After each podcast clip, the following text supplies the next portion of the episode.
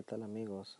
En este nuevo podcast queremos hablar de un tema muy importante y dialéctico en el estudio de las matemáticas. ¿Por qué tenerle miedo a las matemáticas?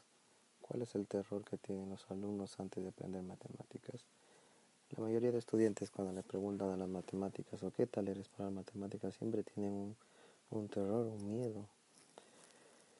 A modo de un epílogo, quiero comentar quiero decir que después de este recorrido por tu mundo interior, asociado a tus posibilidades reales de realizar un aprendizaje efectivo de la matemática, no podemos dejar que te marches sin compartir conmigo lo que dijo alguna vez el profesor Rafael Pérez Gómez, catedrático de la Universidad de Granada en España, en su conferencia Tres razones para estudiar matemáticas. En una de ellas manifestó y dijo lo siguiente.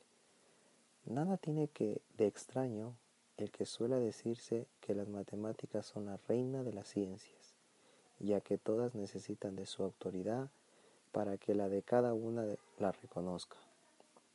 Aunque, si bien es la reina, también es su doncella, porque a todas sirven de sus desarrollos. No obstante, son la reina de las ciencias porque tienen, además, una característica la diferencia del resto, la posibilidad de vida independiente.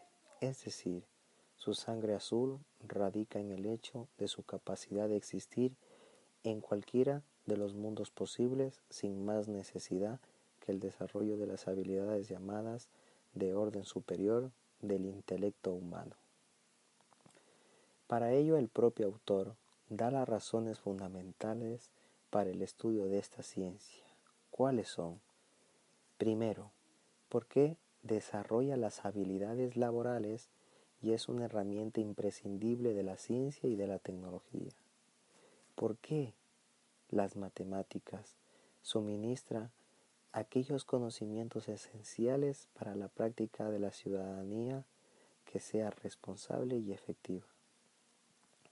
Y un tercero, ¿por qué las matemáticas estimula la curiosidad, el gusto por la belleza, permite libre acceso al ocio y por supuesto fomenta la sabiduría. La facultad de predecir de las matemáticas las utilizas a diario.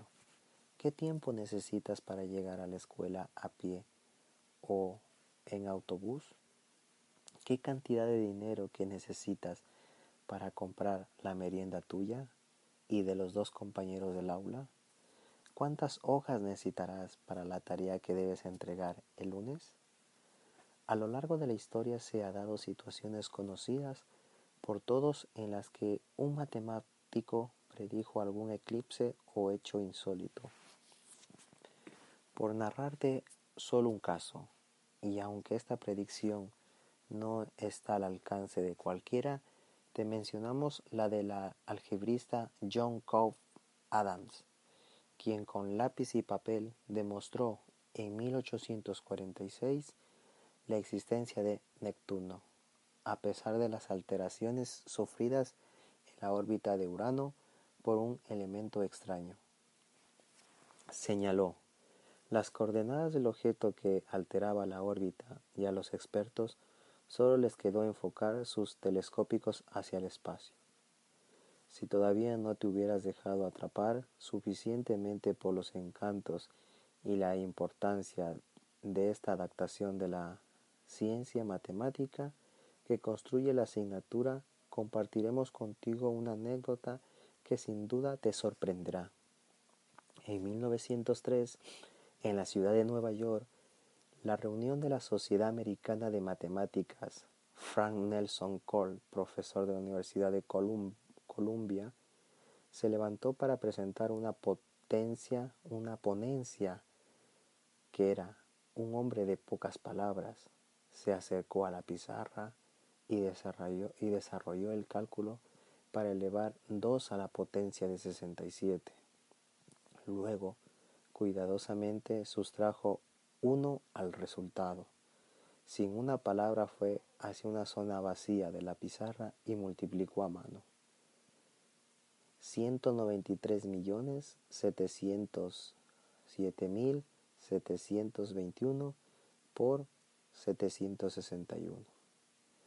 Esto automáticamente, sin calculadora y sin nada, a los pocos segundos dio la respuesta en 838.257.287. Los dos resultados coincidieron. Por primera vez que se recuerde una audiencia de la Sociedad Americana de Matemáticas aplaudió constantemente a este matemático en esta dicha conferencia. No es más, se había roto un misterio de más de 200 años. 2 a la 67 menos 1 no es un número primo.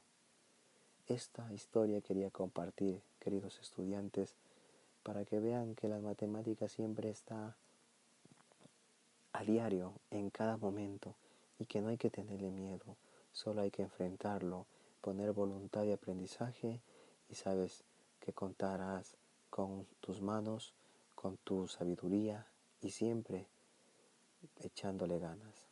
Un saludo.